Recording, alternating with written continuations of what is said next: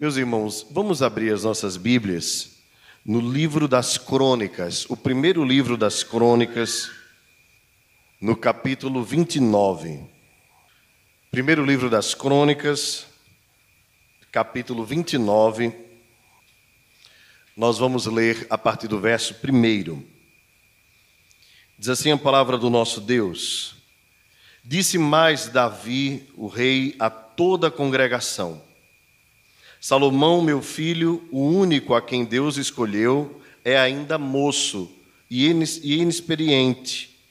E esta obra é grande, porque o palácio não é para homens, mas para o Senhor Deus.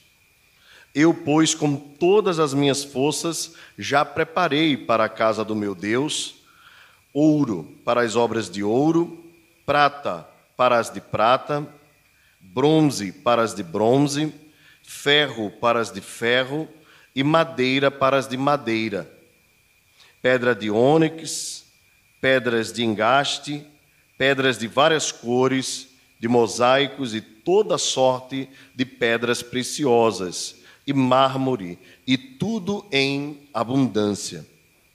E ainda que amo a casa de meu Deus, o ouro e a prata particulares que tenho, dou para a casa do meu Deus afora tudo quanto preparei para o santuário: três mil talentos de ouro, do ouro de Ofir, e sete mil talentos de prata purificada para cobrir as paredes das casas.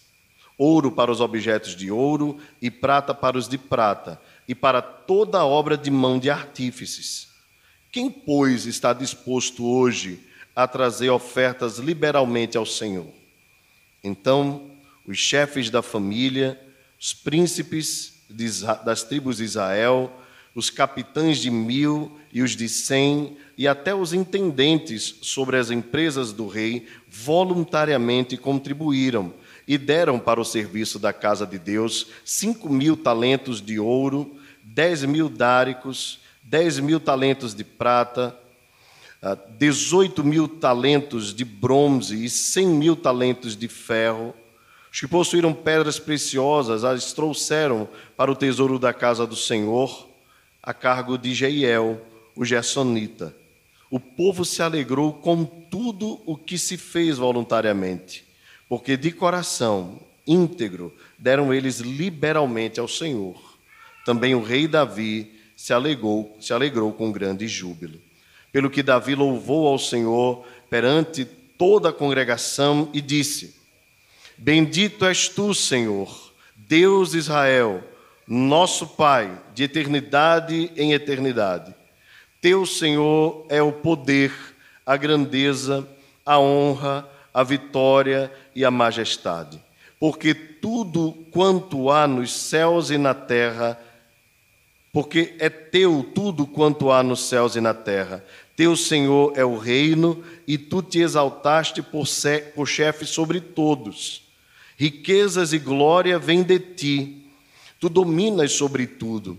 Na tua mão a força e poder. Contigo está o engrandecer e a tudo dar força.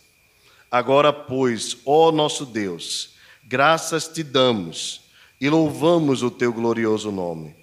Porque quem sou eu e quem é o meu povo para que pudéssemos dar voluntariamente estas coisas?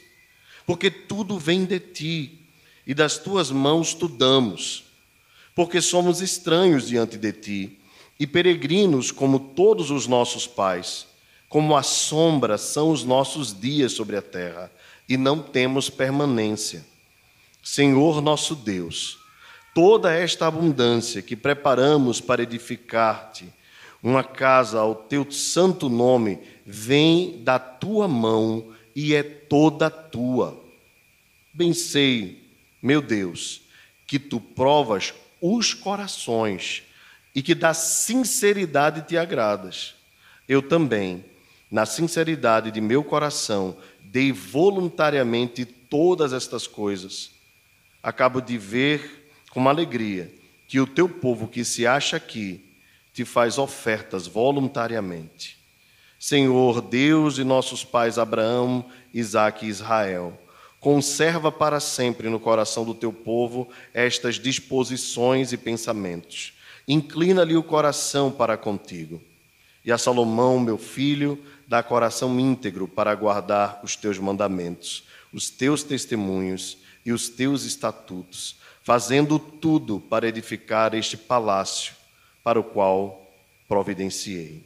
Então disse Davi a toda a congregação: Agora louvai ao Senhor vosso Deus. E toda a congregação louvou ao Senhor, Deus de seus pais. Todos inclinaram a cabeça e adoraram o Senhor e se prostraram perante o rei.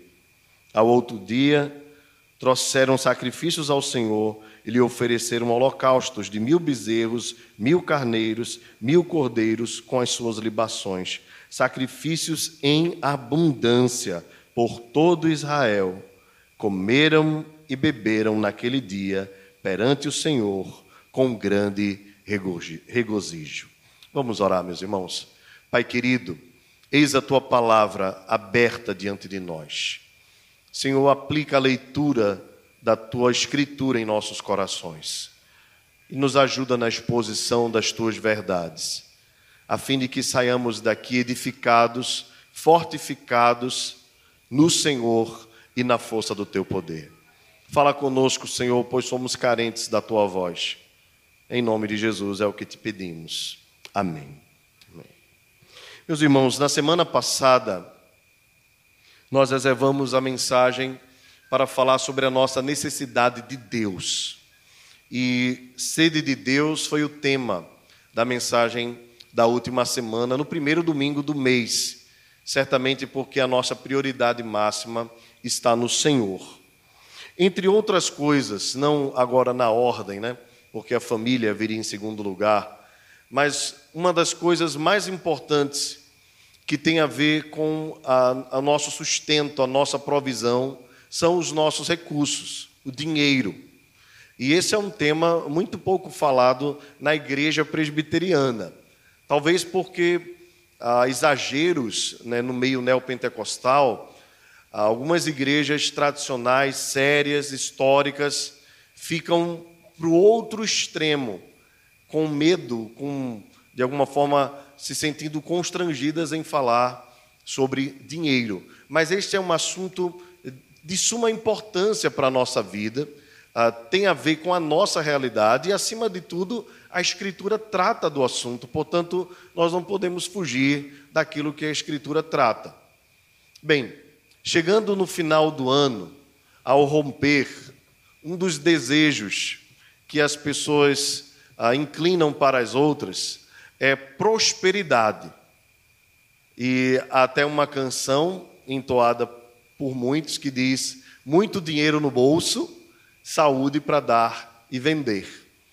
E talvez alguns, por conta, como eu já falei, dos exageros né, de muitos cristãos é, quanto à questão do dinheiro, esqueçam da importância dele e do quanto nós devemos falar e pensar sobre ele. Prosperidade não é algo ruim.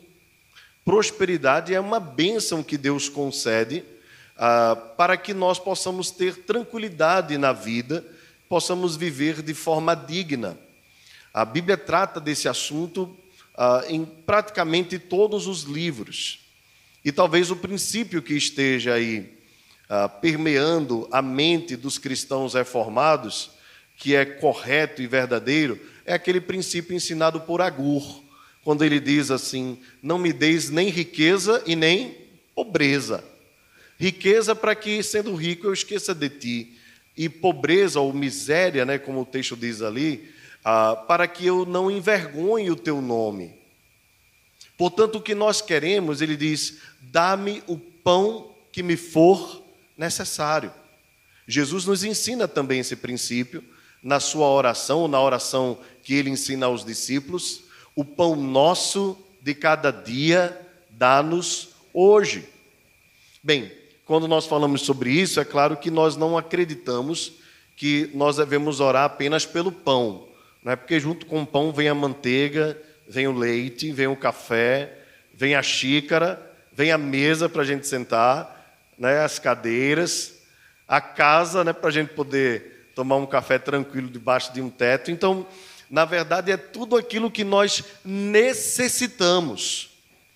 o princípio é que nós não devemos almejar aquilo que nos afasta de Deus ou que tira do nosso coração o senso de dependência.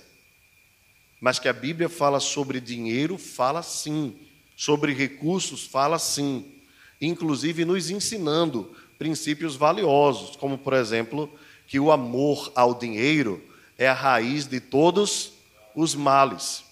Não é o dinheiro que é a raiz de todos os males, mas o amor ao dinheiro. E também, numa das uh, histórias registradas pelos evangelistas, Jesus encontra um jovem rico e você já conhece a história. Ele preferiu as riquezas do que a Jesus. Então Jesus disse aos discípulos que ninguém pode servir a dois senhores, ou serve a Deus ou serve a Mamon, né, o Deus do dinheiro.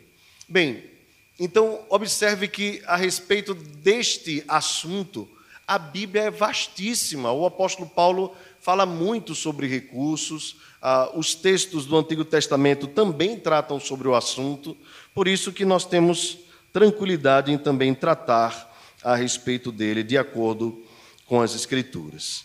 Bem, irmãos, o que, que acontece aqui nesse texto de 1 Crônicas, capítulo 29? Se os irmãos observarem, Davi estava prestes a morrer. E sabendo que a sua hora era chegada, Davi então prepara o seu sucessor. Deveria ser Salomão, seu filho, com Batseba.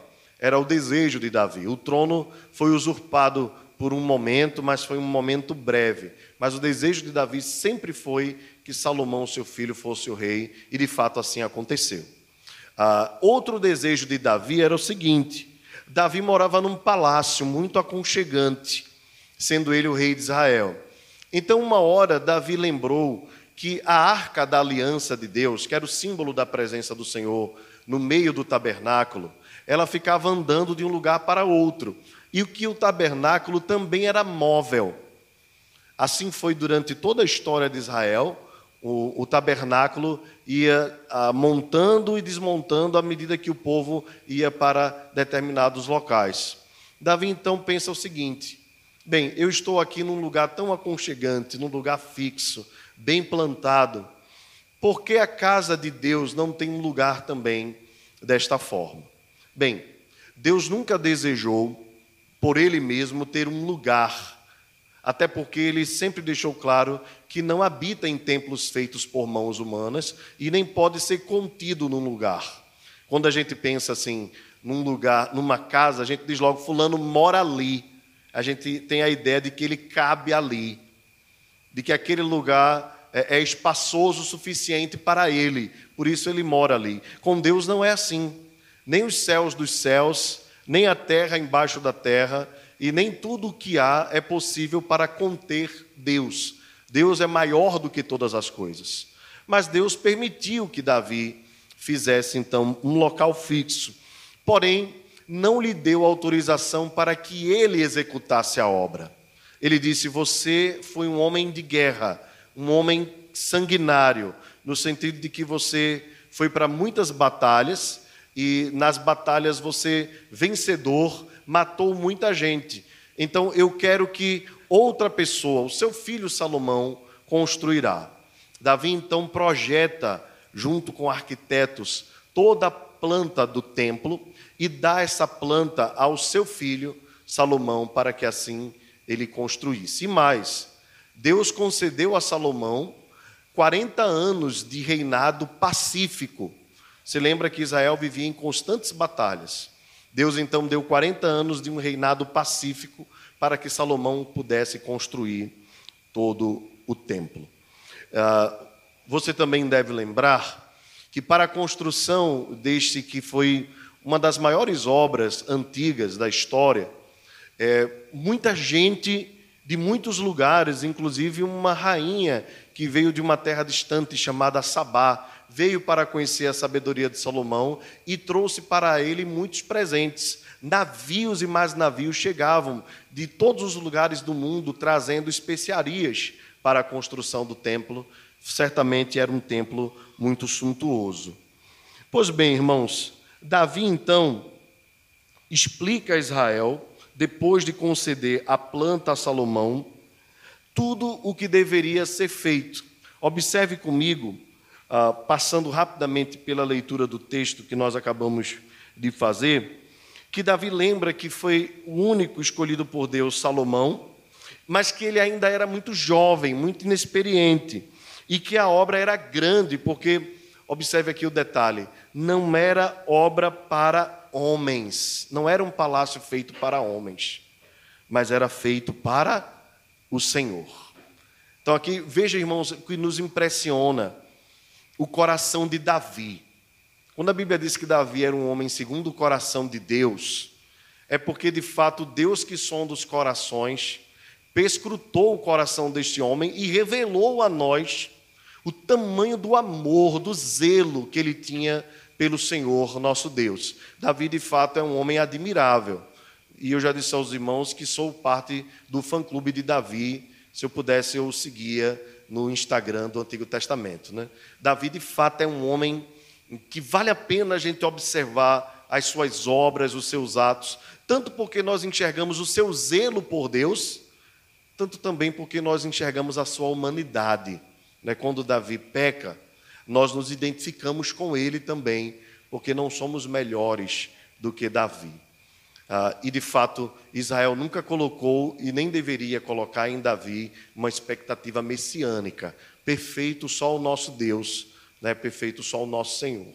Mas Davi nos admira, uh, ou pelo menos a mim, pela sua dedicação a Deus. Ele diz assim: Este palácio, ele precisa ser muito bem feito. Meu filho é inexperiente, ainda é moço, ele vai precisar ser muito bem assessorado. E eu quero que as coisas saiam muito perfeitas, porque ele viu, percebeu a dedicação daqueles que construíram o palácio do rei. Ele diz: Mas este palácio que vai ser construído não é um palácio para homens, é uma obra, um palácio feito para Deus. Para Deus, irmãos, a gente faz sempre o melhor. Deus merece o melhor.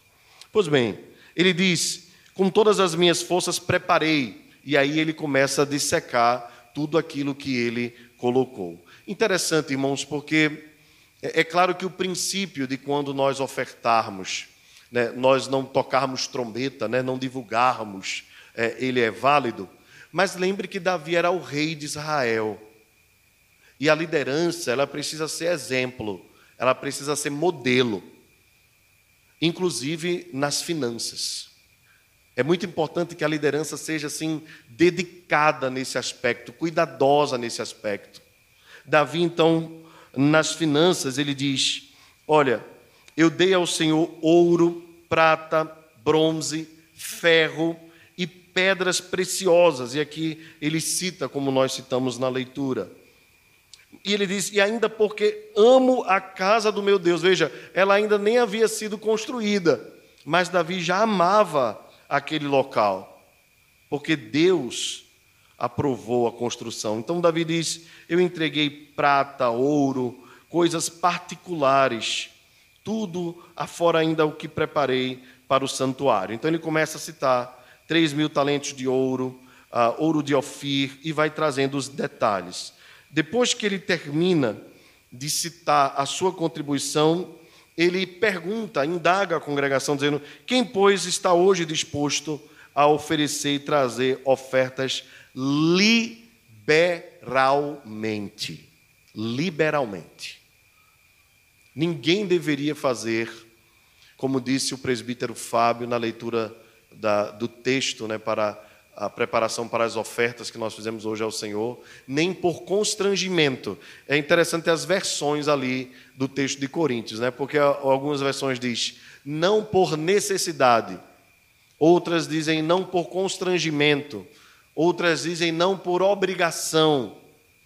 Então a, a ideia é a mesma que ninguém deve entregar ao Senhor aquilo que, que porventura é, lhe seja feito como se fosse uma obrigação, como se fosse algo forçado. Em nada que é forçado é bom, nada que é forçado é, é por amor, é voluntário. Bem, Então, os homens, os chefes da família, observe que a coisa começa a descer, né? É a liderança quem vai fazendo a contribuição. Eles deram também para a casa do Senhor, e aqui estão as ofertas deles, nos versos 7. 10 mil daricos de ouro, uh, de eh, talentos de ouro, de prata, enfim, uh, e tudo o que possuíam. O povo se alegrou na presença de Deus, porque tudo foi feito voluntariamente porque foi feito de um coração íntegro. Eles deram liberalmente ao Senhor e Davi também se alegrou com eles. O meu foco, irmãos, é na oração de Davi. E, e sobre esta oração, eu queria pensar com você como nós cristãos devemos lidar com as finanças. Eu já falei no início que a gente deseja às pessoas é, dinheiro no bolso e prosperidade, e que isso é bom. Isso é maravilhoso. Isso é bênção de Deus. A Bíblia diz, inclusive, que toda boa dádiva e todo dom perfeito vem do alto, descendo do Pai das luzes. Então é bênção do Senhor. A questão é que nós precisamos entender biblicamente qual a perspectiva de Deus sobre o dinheiro. Quando nós entendermos isso perfeitamente, nós não teremos tanta dificuldade como nós vemos as pessoas tendo, mesmo no meio do povo de Deus. E quais são algumas lições que nós podemos tirar a respeito do dinheiro à luz da Escritura? A primeira coisa que nós podemos entender é que todo o recurso, tudo o que nós temos é de Deus. Observe o verso 11 ele diz: Teu Senhor é o poder, a grandeza, a honra, a vitória, a majestade, porque teu é tudo quanto há nos céus e na terra. Teu Senhor é o reino, e tu te exaltaste por chefe sobre todos. Então, observe que Deus é o dono de todas as coisas. Ah, ele domina sobre tudo e sobre todos. Ele é o rei de todas as nações. A ele pertence todas as coisas que existem, porque todas as coisas foram criadas por ele e por meio dele. E sem ele, diz a Escritura, nada do que foi feito se fez. Então, tudo que existe na terra pertence ao Senhor. A Ele, portanto, seja dada toda a glória. Quando a Bíblia diz lá em Apocalipse que a Deus pertence toda a riqueza, é porque de fato tudo que existe na terra vem de um único lugar, de uma única pessoa, que é o próprio Deus. Então, é, essa é a primeira coisa que nós precisamos entender. O nosso Deus é riquíssimo. O nosso Deus é poderosíssimo. Todos os recursos estão nas mãos dele. E isso é, é uma verdade absoluta. É tanto que ah, o, o, teólogo holandês né, e também estadista holandês, Abraham Kuyper, falando a respeito disso, ele diz: olha, não há um centímetro na terra que Deus não reivindique dizendo é meu. Tudo o que existe pertence a Ele. Outra lição, irmãos, que nós aprendemos é que tudo o que existe vem dele. Aqui no verso 12, o salmista diz: riquezas e glórias vêm de ti, tu dominas sobre tudo, na tua mão há força e poder, contigo está o engrandecer e a tudo dar força. Agora, pois, verso 13: ó nosso Deus, graças te damos e louvamos o teu glorioso nome. Esta é uma outra verdade, irmãos. Ele ser o dono de tudo é uma verdade. E todas as coisas virem dele é outra verdade. Não há nada que venha do próprio homem. É interessante isso, porque, e nós vamos falar um pouco, um pouco mais sobre isso na frente, mas os homens se acham possuidores dos bens e não percebem o quanto são passageiros. que não levam absolutamente nada para canto nenhum. Então, o que você tem hoje veio de Deus. Foi Ele, a origem é em Deus. Nada é de nós mesmos, nada é nosso, nada fomos nós que inventamos ou que construímos. Tudo vem dele, porque é ele quem a todos dá força. É ele quem a todos dá sabedoria, saúde física. É ele quem abre as portas, quem fecha as portas. É ele quem permite que você não seja assaltado e perca o seu salário. É Ele, tudo vem dele. O fruto que o agricultor semeia não vem do agricultor, vem de Deus. Foi Ele quem preparou a terra, foi Ele quem preparou a semente e é Ele quem dá a chuva. Essa é uma realidade tão interessante, Israel sabia disso que quando a crise vinha sobre a lavoura, Israel já tinha consciência de que era Deus tocando neles. Às vezes o povo estava endurecido, né? Então Deus alertava. Você lembra das mensagens lá em Ageu? Deus diz assim: Olha, eu fiz vir sobre vocês a seca, eu fiz com que vocês perdessem toda a lavoura, porque o povo havia se esquecido de Deus. Deixaram a casa de Deus em ruínas enquanto as suas casas estavam apaineladas, enfeitadas com tudo do bom e do melhor. Deus então toca no povo e toca exatamente na lavoura, para que eles entendessem que o que eles colhiam não era fruto da sua própria semeadura, mas é Deus quem dá a semente é Deus quem faz a chuva cair dos céus, é Deus quem faz a planta brotar, é Deus quem dá o fruto e permite ao agricultor colher. Tudo, irmãos, vem de Deus. E talvez a semeadura seja para nós assim emblemática e fácil de nós entendermos ah, ah, como Deus opera, né? Talvez às vezes a gente não entenda como Deus opera nas profissões mais modernas, né? Mas eu queria dizer a você que tudo vem de Deus também. O computador que você trabalha foi Deus quem deu sabedoria para alguém fazer. O telefone que você usa foi Deus que deu sabedoria ao homem para que ele pudesse fazer. E esses materiais são feitos de minerais, minerais que Deus criou. Então é tudo dele, tudo vem dele. Quando nós entendemos isso, irmãos, nós descansamos no nosso coração também, em saber que os recursos que nós necessitamos não nos faltarão, porque eles estão nas mãos de um Deus que pode todas as coisas. Tudo vem dele. Uma outra lição que Davi nos ensina na sua oração, no verso 14, é que aquilo que nós temos, não pertence a nós e que nós não somos nada em ninguém para acrescentar alguma coisa a Deus.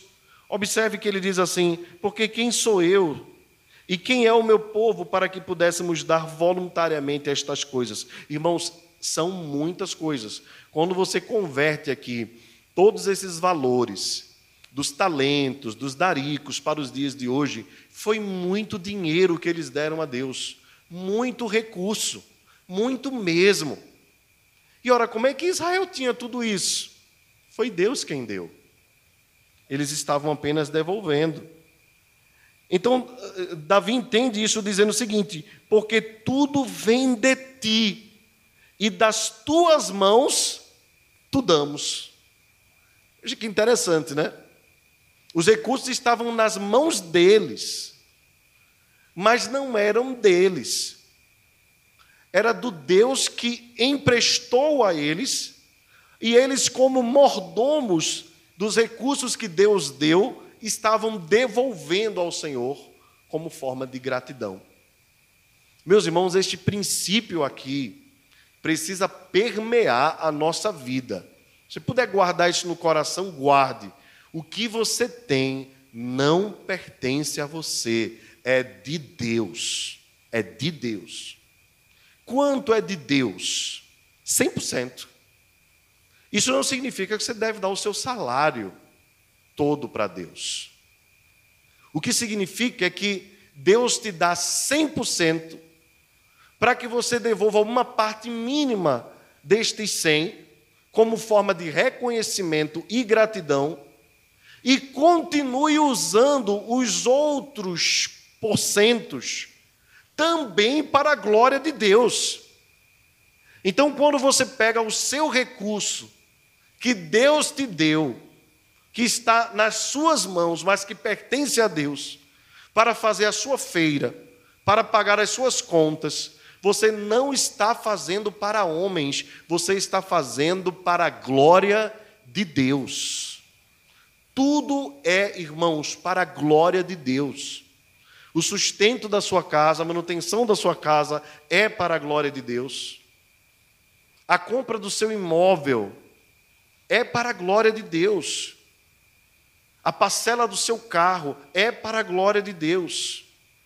Agora, o que não for para a glória de Deus, que aí são os exageros, aí não pode ser oferecido a Deus como oferta. É por isso que, nesse sentido, irmãos, nós precisamos entender que somos mordomos e que Deus vai nos cobrar a forma como nós administramos os nossos recursos. Se o fazemos sabiamente para a glória de Deus. Alguns atribuem a John Calvino, outros atribuem a John Wesley. Não sei qual dos dois, inclusive não eram contemporâneos. Mas um princípio que diz assim: trabalhe muito ganhe muito, economize muito e contribua para ajudar outros muito. Não veja que são princípios importantes, né? O trabalho, irmãos, não é uma maldição de Deus por causa do pecado. O, o trabalho já existia antes do pecado. Deus colocou o homem no jardim e disse: trabalhe, trabalhe. E vocês devem imaginar que, Salom, que, que, perdão, que Adão deve ter tido muito trabalho no jardim, não é verdade? Para administrar todas as coisas, todos os animais. Então, Adão trabalhou bastante. trabalho é uma bênção de Deus. O trabalho ficaria apenas mais duro após o pecado, porque quando ele fosse cuidar das plantas, no meio delas haveriam ervas daninhas, cardos e abrolhos, né? E aí, claro, a gente está aplicando aí a questão da, da jardinagem, né, do, de todo aquele cuidado paisagístico, mas os cardos e abrolhos do dia a dia do trabalhador moderno continuam existindo, né? Se você trabalha com a internet, é quando a internet cai. Né? Aí são os cardos e abrolhos, as ervas daninhas, né? Ou o ônibus para chegar no trabalho no meio do trânsito do Recife. Bem, todos nós nos nossos trabalhos temos os nossos cardos e abrolhos que nos fazem suar mais. Para o pastor, são as ovelhas rebeldes. Dá um trabalho danado, a gente sua para ir atrás, quebra a perninha, bota nas costas, dá um trabalhão. Aí algumas pessoas dizem assim, pastor, o que é que o senhor faz além de ir para a igreja, né? Quando era pequeno, certa vez, quando eram pequenas, né, certa vez, duas menininhas lá na igreja de Rio Doce perguntaram assim: Pastor, o senhor trabalha com o quê? Aí ele, aí ele disse: Eu sou pastor, mas e, e trabalhar? O que é que o senhor faz? Bem, irmãos, se não fosse vocação, eu preferia fazer outra coisa, sinceramente. Mas a vocação é mais forte do que os desejos do meu coração. Mas seja qual for o seu trabalho, porque algumas pessoas também pensam que trabalhar é só quando você sai de casa para cumprir um expediente. Você já passou um tempo como dona de casa? Já, já cuidou de uma casa? Ninguém no mundo trabalha mais do que uma dona de casa. Ninguém. Ou um dono de casa, seja qual for a circunstância. Ninguém trabalha mais do que uma dona de casa. Porque é tal comeu, lavou, sujou, lavou, lavou, passou, passou, dobrou, dobrou, guardou, não é? E se tiver menino em casa, bem, suor do rosto. Todos nós fomos feitos para trabalhar. Deus nos criou para isso.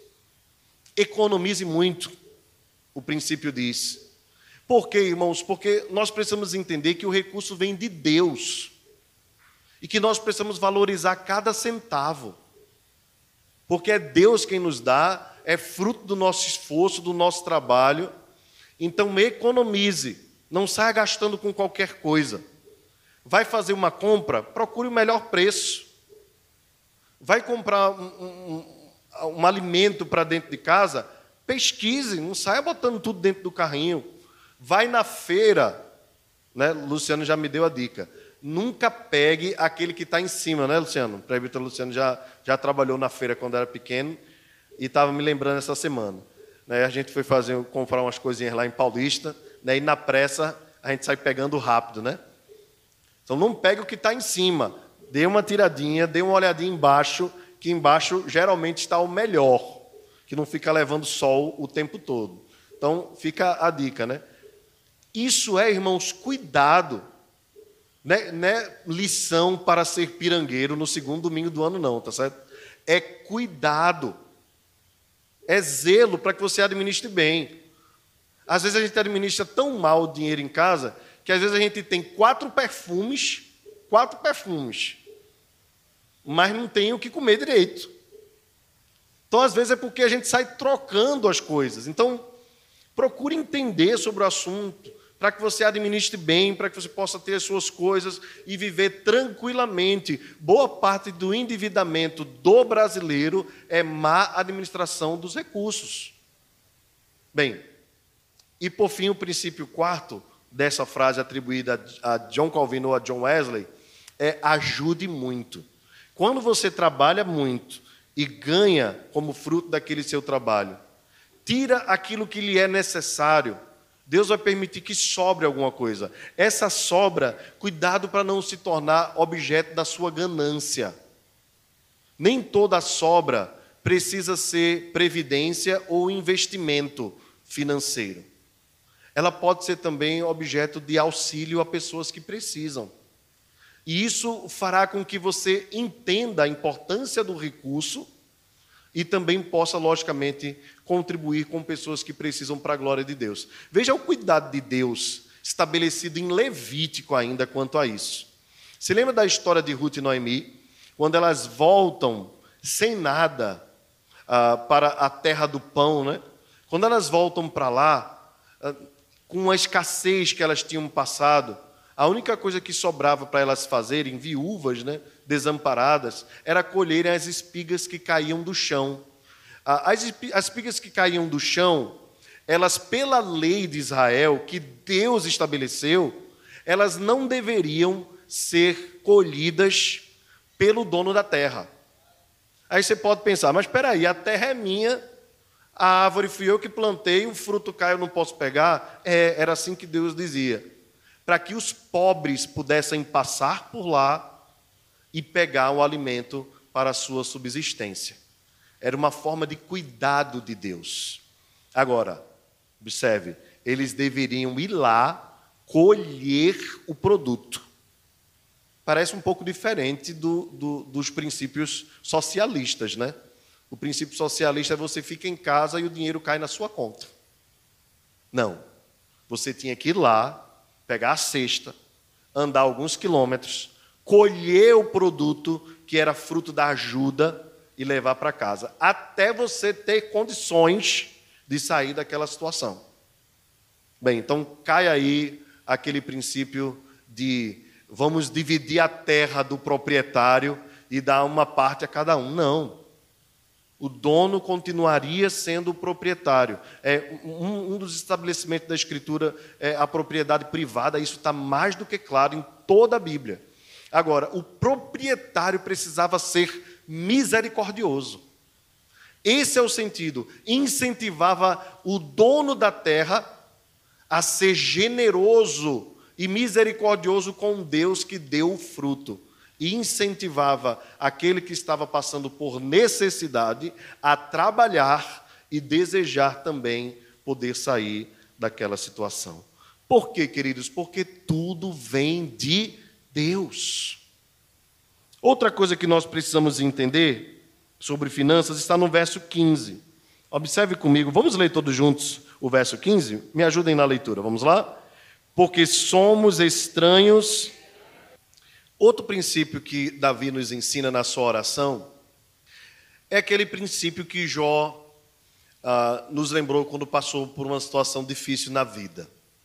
A Bíblia diz que ninguém era mais rico do que Jó.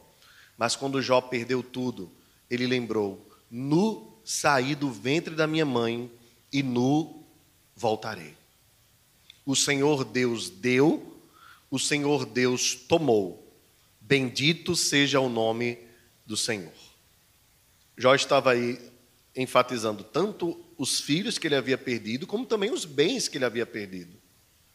Nós viemos nus, irmãos, para esta terra, sem absolutamente nada.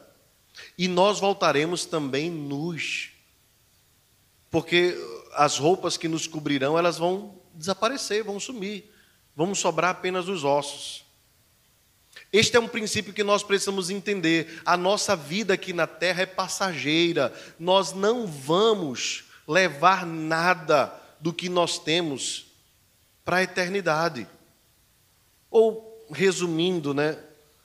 Só cabe nós no caixão. Não cabe mais nada. Mais nada. Algumas pessoas ainda colocam lá alguma coisa que a pessoa trouxe. Olha, na exumação tudo desaparece. Ou até mesmo os ladrões podem chegar lá e levar. Nós não voltamos com nada. Se você lembra daquela parábola do rico e Lázaro, ela se aplica muito bem a esse texto, porque aquele homem construiu a sua vida na riqueza e colocou na riqueza o seu amor, o seu prazer, mas quando teve o um encontro com o Senhor nas alturas, ele não tinha nada mais, nada. Já aquele pobre mendigo Lázaro, ele foi acolhido no seio do Senhor com todo amor e toda graça. Por isso, irmãos, ah, não são os nossos bens, ou não devem ser os nossos bens, o nosso amor maior. Muitas famílias acabam se separando por causa de dinheiro, casamentos acabam por causa de dinheiro, amizades acabam por causa de dinheiro, por causa do amor ao dinheiro, muitas vezes.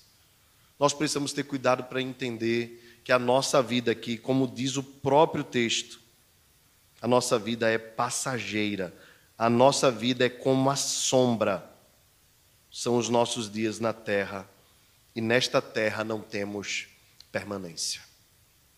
Triste é, irmãos, aqueles que constroem sua vida sobre este aspecto do enriquecimento. As riquezas, elas não produzem alegria. Salomão entendeu tão bem isso, que escreveu em Eclesiastes quase um capítulo inteiro sobre as riquezas. Ele disse que foi possuidor de muitos bens, e como nós sabemos, ah, chegou muitos recursos do mundo inteiro para Salomão. Lamentavelmente, embora ele tenha ouvido esta oração de Davi, o seu pai, ele encaminhou parte da sua vida em adquirir riquezas.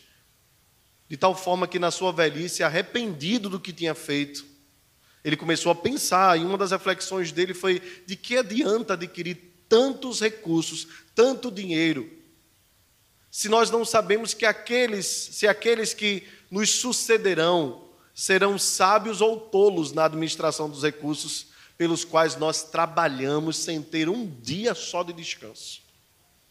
Então ele diz: bom para o homem é comer, beber e alegrar-se com a mulher da sua mocidade. E tudo isso com Deus, porque sem Deus ninguém pode comer, nem beber, nem alegrar-se. Qual é o princípio, então, irmãos, que ah, Davi nos ensina nesta oração? É o princípio da vida simples. A verdade é que nós precisamos de muito pouco para vivermos bem e tranquilamente. Eu sei que a inflação está pesada, eu sei que o dólar está alto, eu sei que quando nós vamos para o mercado a, a coisa está difícil, não está fácil. Né? Em muitos países está pior até do que o Brasil, nós sabemos bem. Né? Temos acompanhado a crise na Venezuela, na Argentina sabemos muito bem as causas, e, e, não apenas isso, não pense que os países na Europa estão passando muito bem, não. A gasolina está mais de 10 reais em alguns lugares dos Estados Unidos. Aqui a gente reclama porque está 6. Então a coisa não está fácil em lugar nenhum do mundo. Fechar a economia, dizer para as pessoas ficarem em casa. A gente viu no que deu. Pois bem, mas mesmo diante de tudo isso, é possível sim a nós, e quem sabe até tudo isso, não tenha servido para refletir o quanto nós precisamos de pouco para viver, para termos uma vida mais simples. A Escritura diz: tendo vós o que comer e vestir, estejais tranquilos. Outro princípio que Paulo nos ensina é o princípio de viver com contentamento. Contentamento. Quando a nossa alegria está em Deus, nós jamais fazemos do dinheiro o nosso amor maior.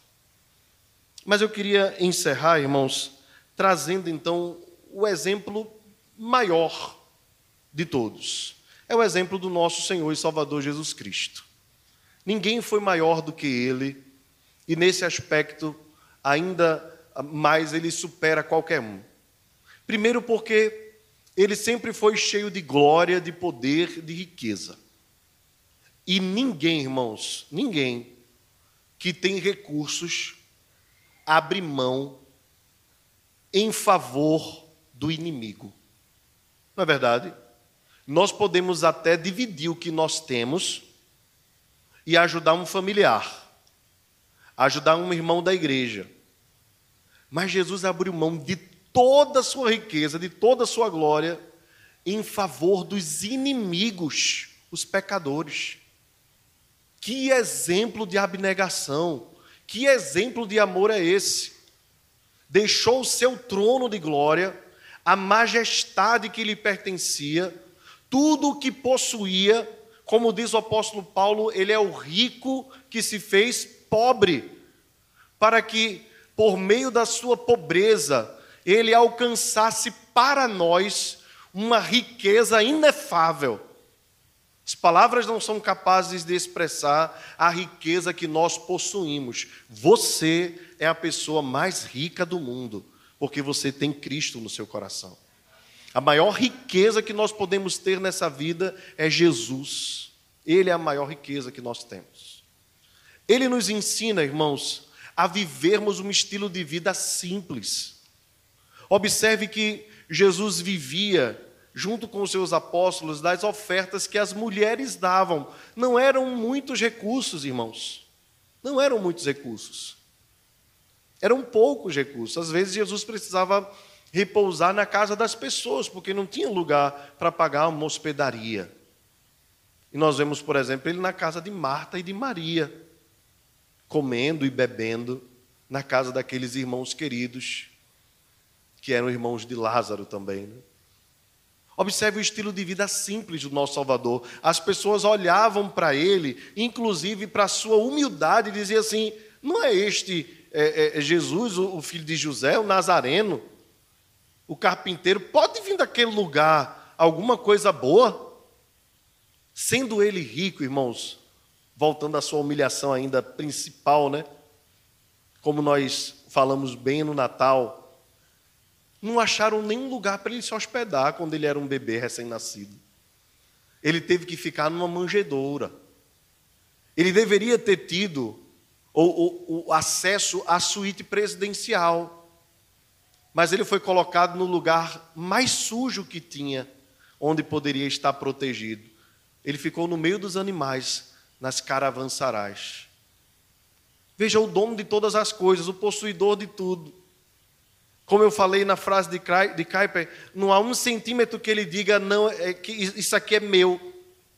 Não é meu, pelo contrário, né? Não há um centímetro na terra que não seja do Senhor. Tudo pertence a Ele, mas Ele abriu mão para nascer numa manjedoura, para nascer entre os bichos, o mau cheiro dos animais, as fezes dos animais. É claro que ele foi muito bem cuidado, mas aquele lugar deveria feder muito. Era período de censo, muita gente passando, não tinha lugar nem para andar naquelas ruas. Mas Jesus nasceu naquele lugar, foi morar num dos vilarejos mais simples que tinha, filho de um carpinteiro, viveu uma vida simples. As pessoas olhavam para ele e diziam: ele não tem beleza alguma. Ele abriu mão de tudo, de toda a sua riqueza, ele tirou a sua coroa, deixou-a de lado, para descer como um mendigo, como um pobre entre nós abriu mão de tudo para, por meio da sua pobreza, nos fazer ricos para Deus. Portanto, irmãos, nós precisamos entender o tamanho do amor e da graça de Jesus, a simplicidade com a qual ele vivia e, principalmente, a certeza que ele tinha de que tudo pertencia ao Pai. Ele mesmo disse: Olha, a minha comida e a minha bebida é fazer a vontade do meu Pai. Veja se isso não se assemelha àquilo que Paulo nos ensinou: quer comais, quer bebais, ou façais qualquer outra coisa, fazei tudo para a glória de Deus. Se nós aprendermos com Jesus, se nós o amarmos acima de todas as coisas, nós vamos perceber que nós somos os mais prósperos dos homens. Que Deus pode aumentar a sua riqueza? Pode. Os seus recursos? Pode. E que Ele aumente. Como o próprio João orou em uma das suas cartas: Eu te desejo prosperidade e saúde, assim como é próspera a tua alma. Se nós não entendermos que a maior prosperidade está no nosso coração, nós jamais poderemos fazer essa oração como Davi fez. E jamais nós seremos satisfeitos porque o amor ao dinheiro é um abismo que chama outro abismo. Quanto mais rico se é, mais rico se deseja ser. É por isso que nós já não nos escandalizamos com políticos velhos, às vezes até mesmo perto da morte, mas que continuam praticando corrupção. Alguns deles até querem voltar ao poder neste ano, para poderem ter mais e mais recursos, porque não se tranquilizam com quanto já roubaram. É como se o bolso desses homens não tivesse costura, bolso furado. Quanto mais tem, mais quer. Já não basta o quanto roubaram do país, mas querem voltar para roubar mais. Por quê, irmãos? Porque o amor ao dinheiro é a raiz de todos os males. Acorde, atente para isso. Por fim, irmãos, que nós possamos, em Cristo Jesus, nos alegrar com o fato de que Ele também nos garante riqueza total. E deixa eu dizer uma coisa para você. Se hoje você já é rico porque tem Cristo no coração, na eternidade você será rico porque estará mergulhado nele e também porque Deus nos colocará para assentarmos em tronos para julgarmos as nações. Há uma riqueza, há uma prosperidade que nós já desfrutamos hoje, que ainda é maior na eternidade e que Deus tem reservado para nós. Que Deus coloque essa esperança no nosso coração. E que ainda que você passe por dificuldades e apertos nesta vida, e pode passar, um crente fiel pode passar, sem ser ele culpado do que está passando. Pode passar. Assim como pode passar por doenças, por crises, seja lá o que for. Mas há uma vida eterna reservada a nós, que nada nesta terra se compara. É melhor ser pobre nesta vida, com Deus, do que ser rico na eternidade do inferno. Que Deus nos ajude a entender qual é a riqueza maior. A maior riqueza é pertencer a Cristo e ser dele, porque o nosso amado é nosso e nós somos do Senhor. Vamos nos colocar de pé, irmãos. Senhor nosso Deus, nós te louvamos porque o Senhor já nos deu a riqueza maior desta vida. Nada nos falta porque temos o Senhor. E ainda que nós passemos pelos vales difíceis da vida, nós temos tudo porque temos o Senhor. Tu és Deus zeloso, que cuida de nós. Nós queremos, Senhor, te pedir perdão se temos na nossa jornada administrado mal os nossos recursos. Perdoa-nos, Deus. e ajuda-nos a sermos zelosos, entendendo que tudo vem das tuas mãos, entendendo que tudo pertence a ti, entendendo que a nossa vida é passageira. Ó Senhor, que o nosso coração não faça do dinheiro nem da nossa conta bancária o trono para se prostrar. Pelo contrário, que o dinheiro seja o nosso servo e não o nosso Senhor. E que nós usemos aquilo que temos para glorificar o teu nome, que nós usemos aquilo que temos para honrar o Senhor, que nós usemos tudo que temos para te glorificar, inclusive ajudando aqueles que mais precisam. Ó Deus, tudo é teu.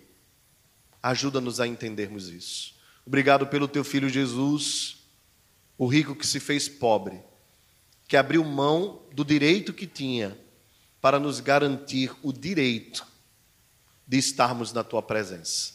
Hoje temos acesso por meio dele e bendizemos o teu nome e oramos em nome dele, em nome de Jesus, nosso Salvador. Que a graça do Senhor Jesus, o amor de Deus o Pai e a comunhão do Espírito Santo esteja sobre nós e conosco permaneça agora e para todo sempre. Amém.